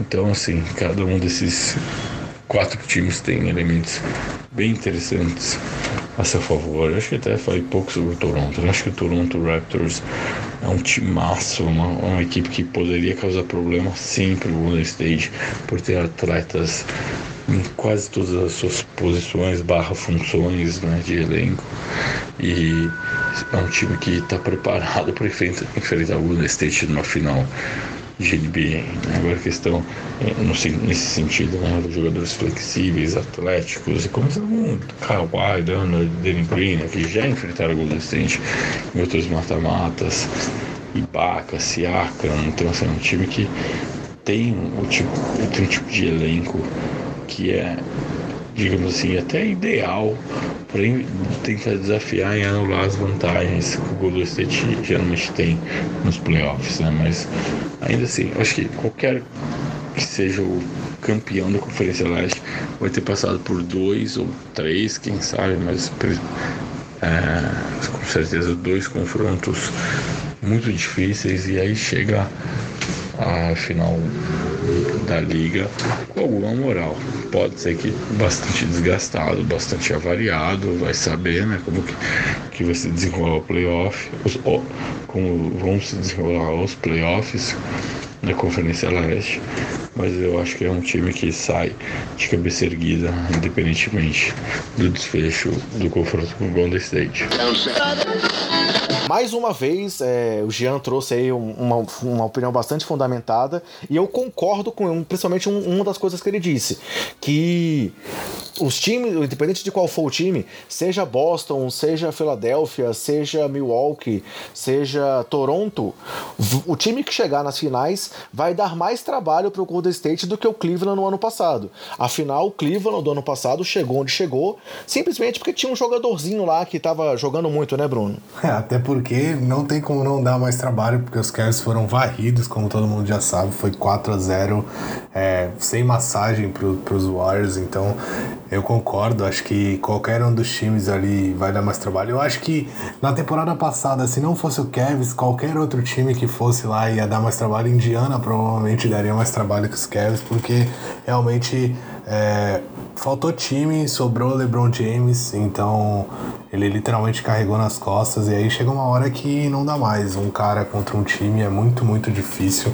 Se ele não tiver ajuda, é muito difícil de, de ganhar. Ah, se, se, a gente lembrar bem, na temporada retrasada, é lógico que Cleveland é, fez boas partidas contra os Warriors, mas a única que eles ganharam é, para tirar aquela série de playoffs é, imbatíveis dos Warriors foi uma partida que o time acertou 25 bolas de 3, se eu não me engano, com o J.R. Smith fazendo 200 pontos, é, matando bola todo torto, meio caindo do meio da quadra, no estouro do, do, do relógio. Então, eu acho que os Cavs é, foram um time de um jogador só e o único jogo dos últimos oito que eles deram trabalho para os Warriors, oito não, nove, que eles deram trabalho para os Warriors foi um jogo que foi mágico do, da, da equipe inteira. E você acha que algum, de, algum deles tem mais um encaixe melhor contra o Golden State? Então, sem me demorar muito, acho que o Toronto, desses times, desses quatro, é o, é o mais preparado para isso, porque eu vejo o Milwaukee muito, muito encaixado, por isso eu até acho que eles vão chegar na final, como eu falei.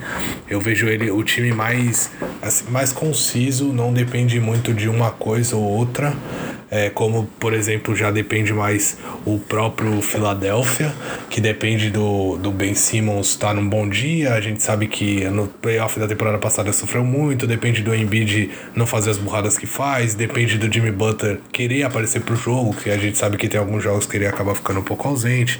Então, eles têm muitas variáveis e por isso eu acho que Milwaukee já é um time assim que tem a cara do treinador, que tem o um estilo de jogo já bem definido, tem bons chutadores, arremessadores que passam muito bem a quadra, tem o Giannis que é imparável em vários tipos de jogada ali dentro do garrafão, no poste, é, infiltração, ele é um cara muito forte, então a gente sabe que tem muito recurso, então eu vejo o Milwaukee mais preparado para para passar desses outros times, mas eu acho que para pegar os Warriors talvez não encaixe muito. A gente viu que um time de chutadores sofre quando as bolas não caem, com o Houston na temporada passada, que também era um time que tinha uma ideia muito clara de jogo e quando ela não funcionou, acabou deixando eles na mão. Então eu acho que eles por isso acabam sofrendo um pouco mais contra os Warriors, porque a gente sabe até que os Warriors têm uma boa marcação, principalmente no perímetro. Isso acabou piorando na última temporada, mas nessa temporada, mas mas eles ainda são um bom time marcando. E já Toronto tem uma marcação muito forte, tem outros jogadores que que tem assim tem mais ferramentas na minha opinião para poder decidir jogos então eu acho que eles levam uma vantagem e podem ser o time mais perigoso do leste para enfrentar os Warriors mas eu não sei se é isso que vai acontecer porque Milwaukee e Toronto, um jogo um contra o outro, eu acho que pode rolar muita coisa diferente. Concordo contigo e me corrija se eu estiver errado. Tanto Milwaukee quanto Toronto tem uma vitória e uma derrota contra o Golden State nessa temporada, não é isso? É, exatamente. Nenhum dos dois conseguiu duas vitórias. É, então isso prova realmente o equilíbrio que teria nessa série. Eu acho que os dois dificultariam bastante é, numa eventual, eventual vitória, é, eventual final contra o Golden State, mas eu também acho que o time do Canadá tem um elenco mais preparado, tem essa questão aí da chegada do Mark Gasol, por exemplo, que a gente não comentou ainda sobre ele nessa edição, que pode fazer uma diferença também aí na rotação de garrafão do time, é, principalmente para poder encarar ali o, o próprio Cousins lá, que tem evoluído, tem jogado muito bem, mas que tem se complicado quando pega um jogador forte e experiente é, pela frente. Então, acho realmente que o encaixe do, do Toronto seria melhor no eventual final diante dos Warriors. Então, concordo contigo e é, acho que, que, mais uma vez, a opinião do Jean também vale muito, vale muito ser respeitada. É, então, galera, assim a gente fecha o nosso giro pela NBA nessa semana, olhando para frente, prevendo aí o que vai acontecer é, até o final da temporada é, na decisão aí dos eventuais campeões de conferência. É, foi até interessante esse comentário aí do Jean de que ele, ele não concorda muito com esse título de campeão da conferência, porque não é muito da nossa realidade aqui. Pra gente, campeão é só o campeonato final, mas é uma cultura da NBA e por isso que a gente quis trazer essa discussão. E aí, galera, como nós dissemos, é, nessa edição vamos voltar com o nosso perfil perfil. É, e o perfil da semana vai ser do Laurie Markkanen, do Chicago Bulls.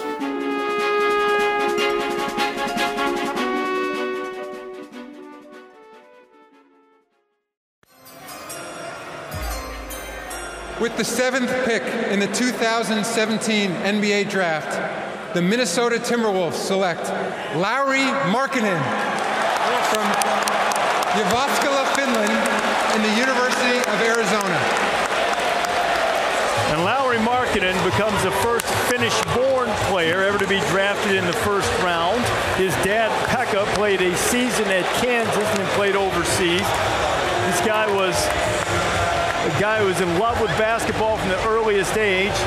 Drove everybody in the neighborhood in Finland crazy about playing early in the morning, late at night. They finally made the rule no basketball before 7 a.m. or after 10 p.m.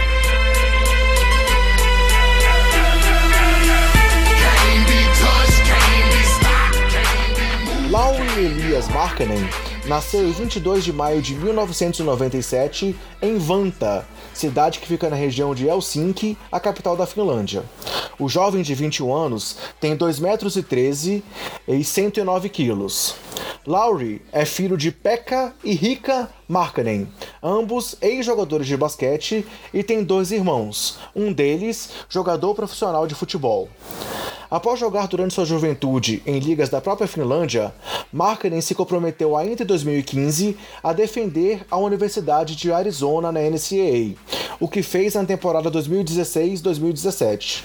Pelos Whitecats, Lowry chegou a ser chamado de o melhor jogador de pelo menos sete pés a jogar no basquete universitário, sendo um forte candidato a jogar apenas uma temporada em Arizona desde o começo de sua passagem por lá, o que se confirmou. O finlandês acumulou indicações entre os concorrentes a vários prêmios durante a temporada, além de ter sido eleito uma vez o jogador da semana na Pac-12 e recebido um prêmio nacional de jogador da semana. Em um jogo diante dos rivais de Arizona State, Lowry teve seu recorde de pontos na universidade com 30, e por três vezes ele conseguiu 13 rebotes em uma partida. Ao final do seu ano de freshman, Markkanen foi eleito para o terceiro time All-American nas listas da Associated Press, da NBC Sports, do USA Today e do Sport News. Além disso, esteve no primeiro time e no primeiro time de novatos da Pac-12. Suas médias em 36 jo 37 jogos foram de 15,6 pontos, 7,2 rebotes, mais de 49% nos arremessos e mais de 42% nas bolas de 3, além de 83,5% nos lances livres em 30,8 minutos. São belos números para um jogador de primeiro ano na faculdade, né, Bruno? Ah, sem dúvida. Eu, infelizmente, não pude acompanhar muito do, do, do Markkinen na na, no universitário. É, né, na temporada que ele jogou, eu, foi a que eu mais acompanhei universitário de todos, mas ele em específico é diferente do Fox, por exemplo, é, do, do próprio Tatum e, e outros jogadores que eu acabei. O Lonzo, todos esses jogadores eu acabei acompanhando mais do que, do que ele, mas eu consegui ver um pouco sim. E é, é ele joga com uma certa elegância, inclusive, algo que é bem legal de se acompanhar. É um jogador que não é super físico, mas tem os, as suas qualidades ali é, na questão de, de, ser um jogador forte, conseguir bater de frente com pivôs pesados, porque é um jogador muito alto. Mas ele é um jogador que espaça muito bem a quadra, então ele combina muito bem com o basquete que é jogado hoje em dia. E ele já mostrava isso na, na universidade, onde ele conseguiu mais de 40% nas bolas de três depois a gente sabe o que ele fez na NBA, né?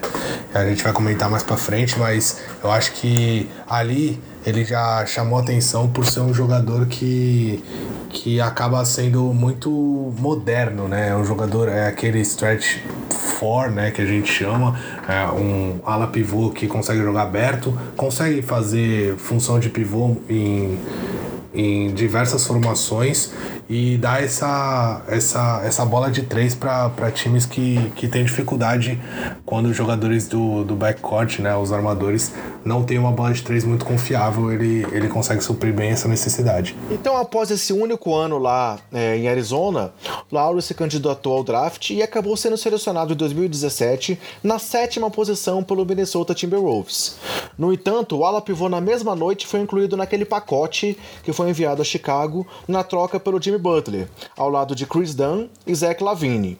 É, foi uma surpresa essa sétima posição é, do draft, mas foi uma atacada muito boa do Chicago Bulls, né? Que acabou trocando Jimmy Butler, que era o seu franchise player, mas trouxe três jogadores aí promissores e jovens, né, Bruno? Ah, finalmente em anos é, o Chicago Bulls acertou em alguma coisa que fez quando todo mundo apostava que estava fazendo cagada, né? Porque acho que muita gente olhou e torceu o nariz. Eu, inclusive, achei besteira o que eles estavam fazendo, mas hoje a gente olhando, a gente vê que Minnesota sim fez besteira, porque se livrou de dois é, bons jogadores. O, o Zé Lavine estava vindo da melhor temporada da carreira dele é, com o Minnesota, mais de 20 pontos, é, melhorando na bola de 3, jogando muitas vezes como um, um, próprio armador, às vezes com a bola na mão.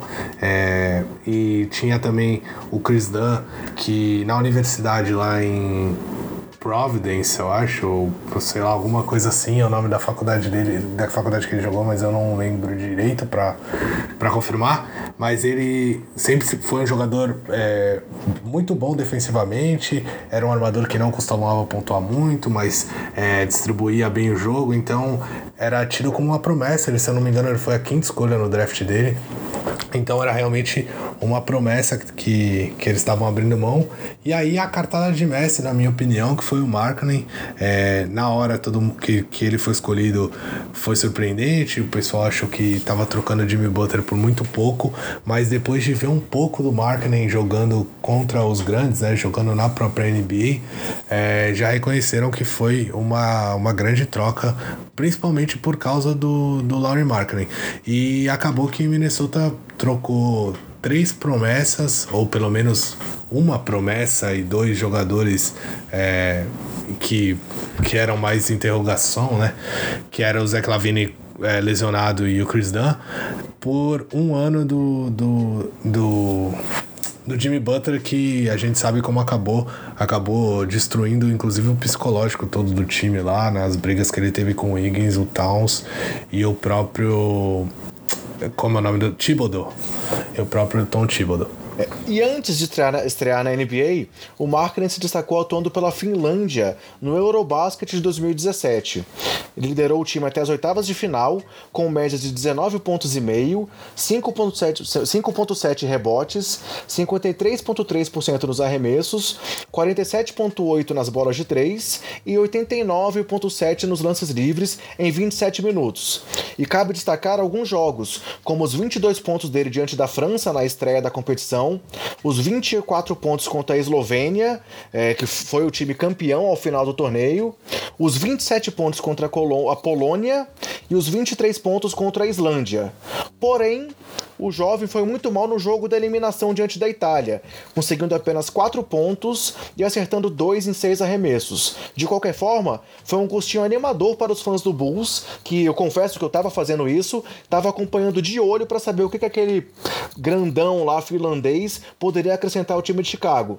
É, foi uma esperança ver que ele se destacava já pela seleção, né, Bruno? Ah, sem dúvida, ainda mais uma seleção é, que não tinha grandes nomes. Ele, ele apareceu como principal nome da seleção, muito jovem. Então é, é realmente animador, ainda mais visto o que o Bulls vinha fazendo aí nos últimos anos, né? É, eu só queria aproveitar para corrigir sem corrigir, porque eu acertei as duas informações que eu dei meio sem querer, mas eu olhei aqui, ele jogou mesmo em, em Providence e foi a quinta escolha do draft aí o Chris Dunn. Em seu primeiro ano em Chicago, o Markkinen se destacou por sua precisão nos tiros longos, como você mesmo já disse aí desde o tempo de faculdade. As oportunidades surgiram logo de cara quando ele virou titular do time após a briga entre Bob Portes e Nicola Mirotic, que tirou ambos do início do campeonato passado. No entanto, as lesões que ele teve durante o, campo, a, o campeonato, somadas à tática do tank adotado pelos Bulls, né? Que chegou a certo ponto que eles inclusive trocaram o Mirotic porque eles estavam ganhando demais, limitaram o jogador finlandês a 68 jogos na sua temporada de calouro. Mesmo assim, ele teve médias de 15,2 pontos, 7,5 rebotes, 43% nos arremessos, 36 nas bolas de 3 e 84% nos lances livres em quase 30 minutos por jogo. O Lowry se tornou ainda na sua temporada de calouro o jogador que, é, que conseguiu mais bolas de três nos seus três primeiros jogos da NBA, com 10 arremessos convertidos. E ainda foi o jogador que mais rapidamente atingiu 100 bolas de três na história da NBA, número que ele alcançou com apenas 41 jogos. É, chegou a ser, a, ser, a, a ser, cogitado que ele poderia bater o recorde do Damian Lillard como calouro com mais bolas de três, mas como eu disse, ele ficou fora de várias partidas partidas e o Donovan Mitchell acabou batendo esse recorde no ano passado. Mas é, o que dava, o que se, se, falava muito era que o marketing, pelo seu tamanho, se destacava aí como talvez realmente o maior arremessador é, com sete pés ou mais, como era dito na época da faculdade. Além disso, ele se tornou o segundo jogador a, é, dessa altura, com mais de sete pés, a conseguir oito bolas de três em uma partida, ao lado de ninguém menos que o Dirk Nowitzki. Nesse jogo das oito bolas de três diante dos Knicks, no Madison Square Garden, Lowry chegou ainda ao que era seu recorde de pontos na carreira, com 33, número que ele acabou de superar nessa temporada, mas que a gente vai comentar um pouco mais para frente. E pelo visto, ele mostrou que ele gosta muito de jogar em Nova York, já que o seu recorde de rebotes, que é de 19, foi num jogo contra os Nets no Brooklyn. Ao final da temporada de calouro, o finlandês foi eleito para o primeiro time de calouros da NBA e esse ano disputou pela segunda vez o Rising Star Challenger no All-Star Game. E já falando dessa temporada, o finlandês que usa a camisa 24 dos Bulls após uma autorização da lenda Brian Scalabrini, que liberou que ele usasse esse número, já tem 14 duplos duplos, é, sendo que ele teve apenas 3 como calouro no ano passado, e vem de sua melhor partida em pontuação da carreira numa vitória diante do Celtics. É, como você comentou aí antes do, no início do podcast, é, isso vai mudar, porque o Chicago Bulls acaba de perder aqui para o Milwaukee Bucks, mas o Chicago vinha de três vitórias consecutivas e o marketing vem jogando muito nesse período. É, no final, vou citar quais são os números dele aí nesse período de, dos últimos meses de fevereiro, trazer a média dele, mas não dá para negar que ele evoluiu mais ainda desse ano pro seu ano de estreia, né, Bruno? Ah, sem dúvida. É uma pena o, o time do, do Chicago acabar poupando o Marklin para tentar é, tancar como fizeram na temporada passada. Eu acho que ele poderia tem evoluído ainda mais tendo mais oportunidade é, de jogar e aprender com, com os seus adversários e, e também porque ele ia ter mais oportunidade para bater o, os recordes que você citou. Eu não sabia se você está, apesar de eu achar que ia das bolas de três, porque eu lembrava disso, isso foi, foi uma coisa que ficou na minha cabeça quando eu ouvi que ele tinha sido o jogador mais jovem a, a fazer sem bola de três e tudo mais. É, isso mostra a força do jogo dele, como eu já falei. É, Primeiro eu queria deixar claro aqui pro pessoal que a gente tá falando do 7 pés, é lógico, mas a critério de informação isso é 2 metros e 13, tá? Então o Larry Markkinen é esse grande arremessador com mais de 2 metros e 13 que a gente tá citando. E também queria chamar atenção para a idade do Markkinen. Ele é um jogador de apenas 21 anos e já tem boas passagens pela, pela seleção do seu país, jogando basquete. É, tem uma ótima passagem no, em Arizona, numa, numa universidade que é muito conhecida. Foi até a universidade do, da última primeira escolha do draft, que foi o DeAndre Ayton. Então, é, e a vantagem dele para mim em relação aos outros é esse estilo atual dele, porque hoje em dia, primeiro de tudo, você tem que saber arremessar, não importa a posição que você joga, seja pivô ou não. É, o basquete hoje jogar, principalmente jogado na NBA, pede que você seja um bom arremessador, é, seja pelo menos um arremessador competente de três, e ele já é muito mais que isso, ele é um ótimo arremessador de, de três pontos, e é um cara alto, então é um cara que tem um jogo bem completo, parecido com, com esses outros jogadores que a gente que a gente vê aí gigantes como o próprio Anthony Davis. É, lógico que o Anthony Davis é um caso raro, eu não estou querendo comparar um com o outro, mas eu acho que o Markkanen tem essa vantagem de, por ser um, um, ótimo arremessador, ele vai acabar sendo útil em qualquer equipe, em qualquer formação. É, um cara alto que arremessa vai ser, vai ser útil na NBA, então isso se ele continuar a evoluir, tendo só 21 anos, eu acho que ele pode ter uma carreira longa e brilhante na, na NBA, porque o jogo dele é muito o que a NBA pede atualmente. É, suas médias até aqui nessa temporada são de 19,1 pontos, 9 rebotes, 44,1% nos arremessos, 38,5% nas bolas de 3 e 87,5% nos lances livres em 32,6 minutos. É, são números promissores para um jovem que demonstra potencial, ainda que prejudicado por tudo que rola ao seu redor na zona que é o Chicago Bulls, né? Então, como torcedor do time, eu posso falar isso. É, ele é um cara que se destaca, mesmo nesses momentos piores aí do Chicago, é, apesar das lesões que ele teve tanto ano passado como nesse ano, ele se destaca aí num time que tá é, aí claudicante já há algum tempo e que vem mais uma vez uma temporada aí que o foco é simplesmente perder em muitos dos momentos. E aí, galera, é, aproveitando o segundo convidado que a gente trouxe para o jogo de hoje, é, para o jogo de hoje não, desculpa, para o podcast de hoje, é, apesar do Bruno ser o nosso especialista em college aqui do, do podcast, é, nós convidamos também o Leonardo Sasso, da ESPN e do perfil lá do Live College BR, para comentar justamente sobre essa questão aí do marketing.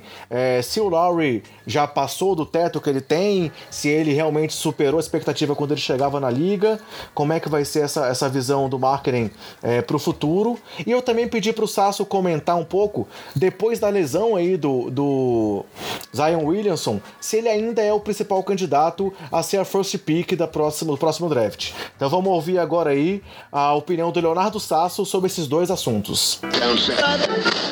Marketing foi um dos grandes talentos daquele ano de Arizona, em 2016, 2017. Um ala pivô, pivô que conseguia espaçar a quadra muito bem pro time do Chamila. Tanto que ele teve 15 pontos de média e 7 rebotes por jogo, mesmo sendo um calouro. E teve uma das maiores porcentagens de bola de 3 pontos de todo o college basketball, e principalmente entre homens grandes, com mais de 42%, num volume alto, né, chutando quase 4 bolas por jogo. E ele foi desenvolvendo isso uh, na medida que o tempo foi passando. No começo ele foi um pouco tímido, mas depois foi evoluindo e se tornando o principal jogador daquela equipe de Arizona, que sempre tem times fortes no college basketball, diferentemente desse ano que está um pouquinho mais abaixo, mas no geral um time sempre muito forte.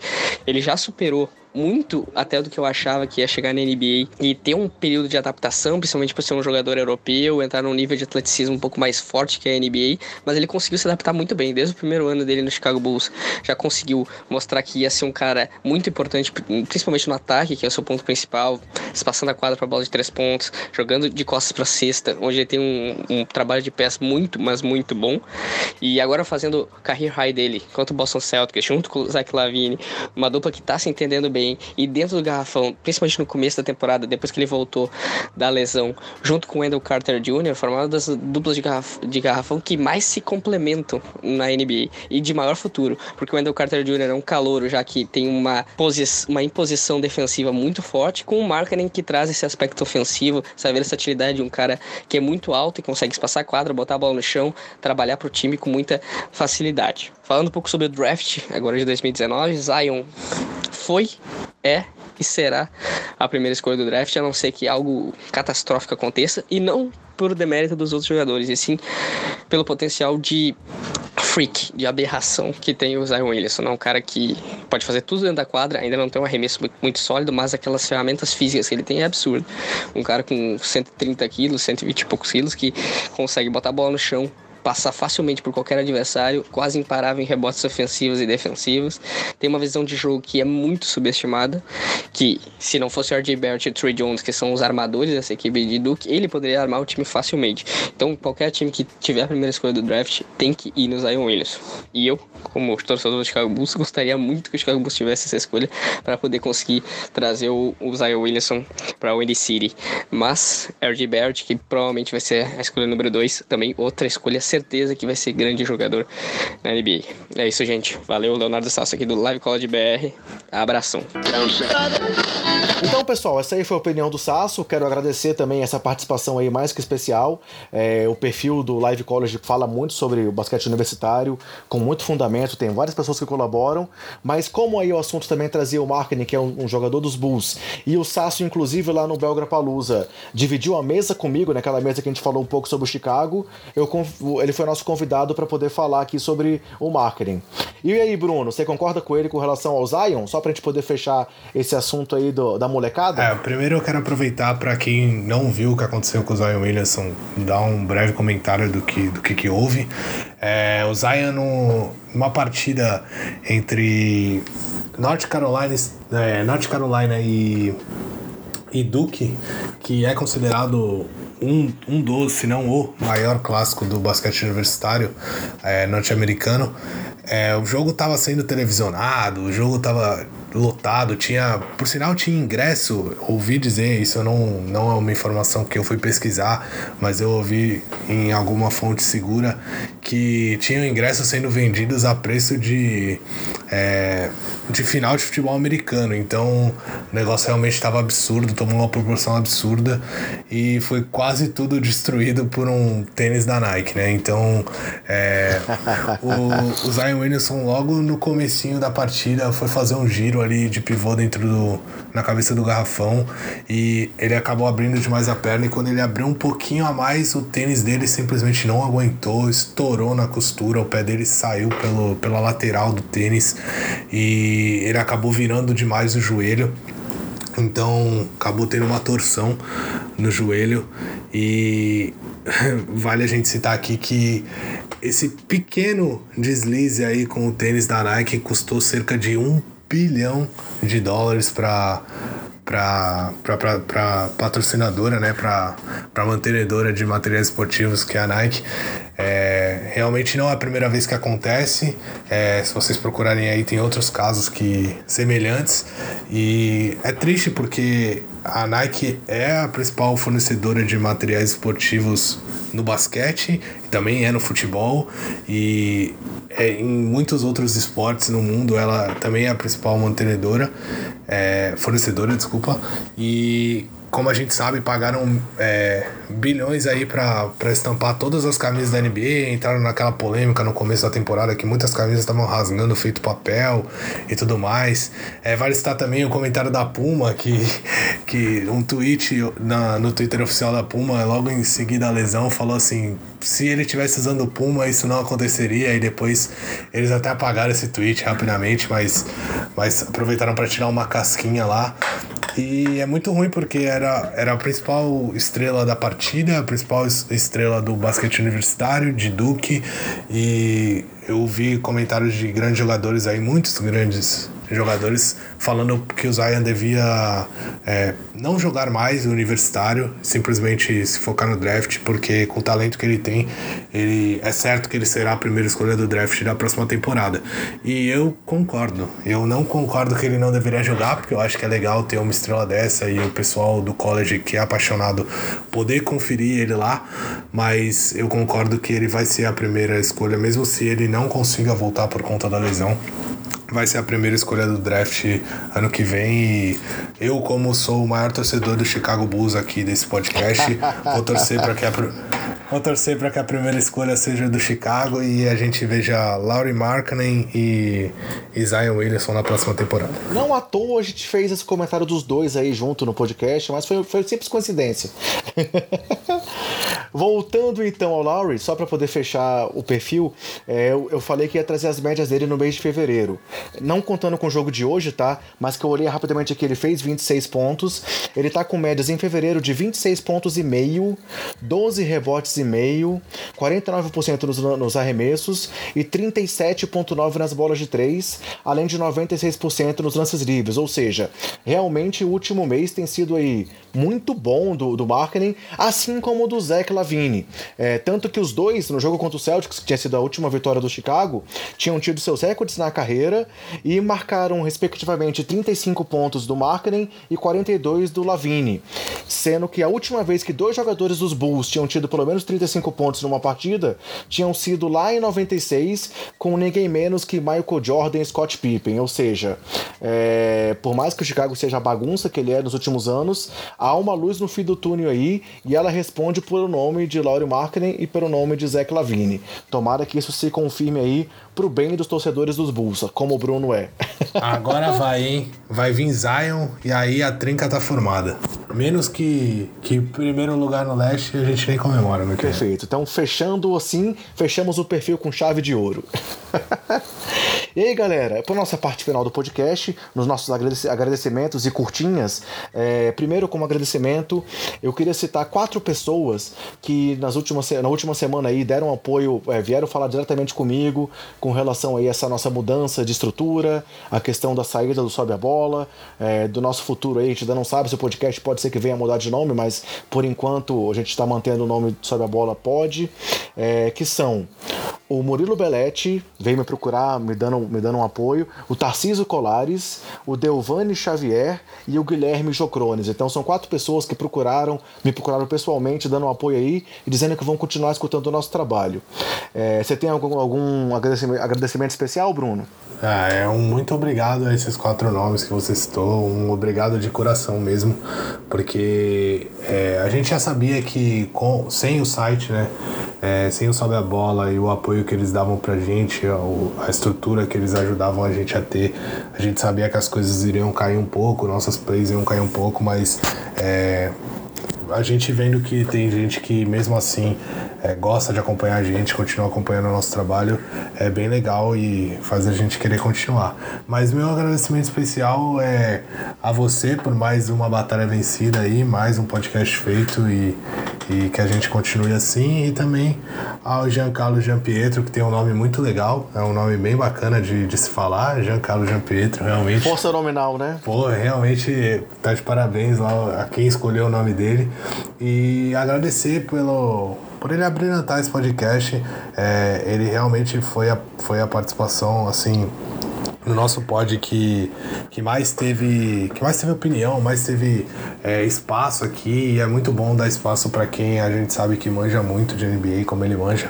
Então quero agradecer por, por ele ter essa disponibilidade e fazer dar toda, toda a ideia dele sobre basquete, sobre todos os temas que a gente trouxe com, com, tanta, com tanta qualidade. Para fechar, então, quero trazer só três curtinhas, é, bem rápidas. A primeira é citar que Hoje é aniversário do Joaquim Noah, que acabou de conseguir mais um duplo-duplo aqui na vitória dos Grizzlies sobre os Lakers. É, o jogo acabou agora, 110 a 105 para os Grizzlies, e o Noah teve mais um duplo-duplo. E ele vem com média aí nos últimos cinco jogos, antes do de hoje, de 14,6 pontos, 7,8 rebotes, 1,2 tocos e 57% nos arremessos, com um plus-minus acumulado de mais 16 pontos. Ou seja, Joaquim Noah voltou, Bruno? Eu vou me abster. e aí, as últimas duas curtinhas, é, citar o que ontem o Spike Lee ganhou seu primeiro Oscar na carreira, né? É, o torcedor símbolo aí do New York Knicks, é, numa noite em que o New York Knicks saiu também vitorioso de quadra. Ontem eles bateram o San Antonio Spurs. E o Spike Lee, na hora da cerimônia do Oscar, é, quando o Denzel Washington, Denzel Washington não, quando o Samuel L. Jackson é, foi entregar o prêmio e comentou para ele lá que ele tinha, que o Lakers tinha vencido, que o Knicks tinha vencido, tem uma, uma, imagem legal que é uma leitura labial do Spike Lee dizendo: Nós estamos tancando.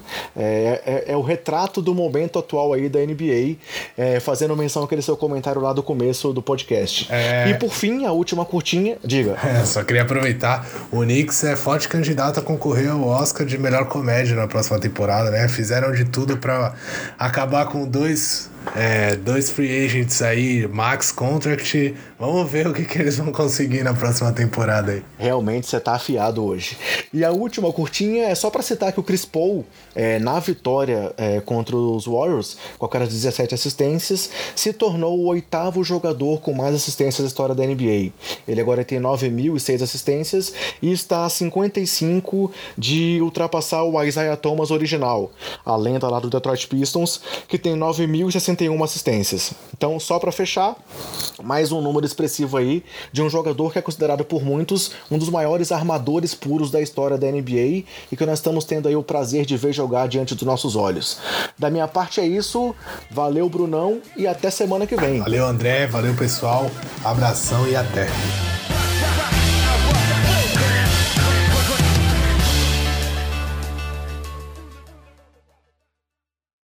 Este podcast foi editado por Gustavo Angeléia.